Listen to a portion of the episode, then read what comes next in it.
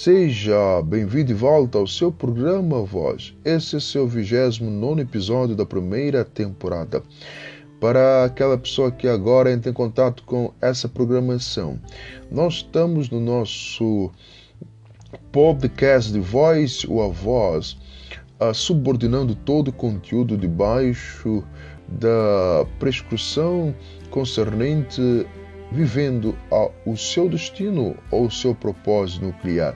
Queremos que uh, nós venhamos sim ter sobre a nossa própria geração líderes que se difundem como luzes uh, que arvoram uh, a bandeira da liberdade e venham transformar a nossa existencialidade numa das mais célebres de toda a civilização da humanidade, porque nós fomos chamados para sermos luzes e sais da terra, mas só nós iremos impactar a nossa geração quando permitirmos que a luz da pureza, da verdade, da justiça e da verdadeira sabedoria uh, tome por centro da nossa alma. Precisamos sim entender significados que foram deturpados ao longo do percurso da construção da civilização humana em cada época. E esses uh, inverdades tornaram-se uh, verdades pseudas dentro do nosso ser e acabou-se por ser parte da nossa cultura existencial. E vamos hoje trazer para se algo de grande relevância.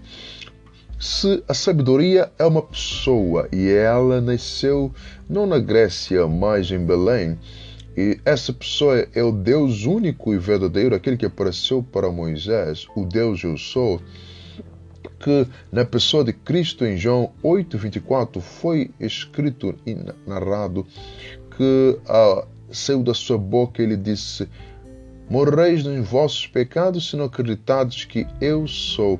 Claramente, é, ele está autodeclarando como aquele que apareceu para o líder ah, de Israel como nação, mas também estava declarando para aqueles que estavam perante seus olhos e ouvindo a sua voz que ele era o mesmo, mesmo que aparentemente ele não estava coadunando com o que a Escritura, uh, dentro da perspectiva teológica judaica, dizia, porque a interpretação, a contemplação uh, distorcida e também, uh, infelizmente, corrompida, uh, impediu-lhes de contemplar que ali estava o Eu Sou encarnado, palavra que os seus profetas já tinham profetizado.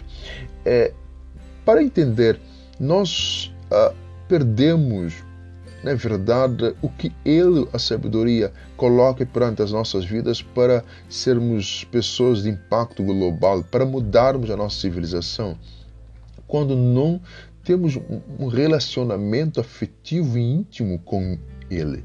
E essa ausência de relacionamento puro, restaurado com aquele que é a própria sabedoria, é crucial para a nossa própria construção e para o desencadeamento do alvo da nossa própria existencialidade.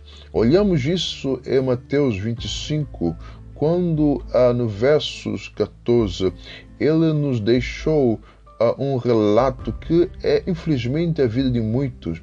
Ele falou que ah, um certo senhor deu três mordomos, é, talentos. A um deu cinco, ao outro é, que recebeu dois, também esse, tal como o primeiro usou o talento negociando como foi recomendado, mas o último que recebeu um, ah, diz-nos que ele ah, tinha escondido ah, o seu talento esse último, ele retuquiu uh, e falou para o seu senhor: Senhor, disse ele, sempre te conheci como homem duro, que ceifas onde não semeaste, recolhes onde não espalhaste. Por isso, com medo, fui esconder o teu talento na terra. Aqui está o que te pertence. O Senhor respondeu-lhe: servo mau e preguiçoso. Sabias que eu ceifo onde não semeei, recolho onde não espalhei. Pois bem, devias ter levado o meu dinheiro aos banqueiros, e no meu regresso teria levantado o meu dinheiro com juros. Tirai-lhe, pois, o talento e dai ao que tem dez talentos. Porque ao que tem, dar-se-á, e tirai em abundância, mas ao que não tem, se-lhe-á tirado até mesmo o que tem. A esse servo inútil, lançai-o nas travas exteriores, ali haverá choro e ranger de dentes. Contemplemos o, a, o último servo foi chamado de inútil. Deus não deseja que venhamos com na verdade, contemplar essa mesma a declaração diante dos nossos ouvidos, nós fomos chamados para sermos úteis. Vamos então viver uma vida de aplicabilidade dentro da fidelidade, procurar construir o nosso a talento, o dom chamado, mas para agradar, não para trazer exaltação à nossa própria pessoa. O medo é, na verdade, a presença real daqueles que não vivem uh, a verdadeira a verdade com respeito ao amor. Quando existe o perfeito amor, como está escrito, ele lança fora todo o medo, todo o temor. O que impede as pessoas de serem profícuos ou viver o seu destino, na verdade, é infidelidade para, primeiramente, com a sua própria identidade.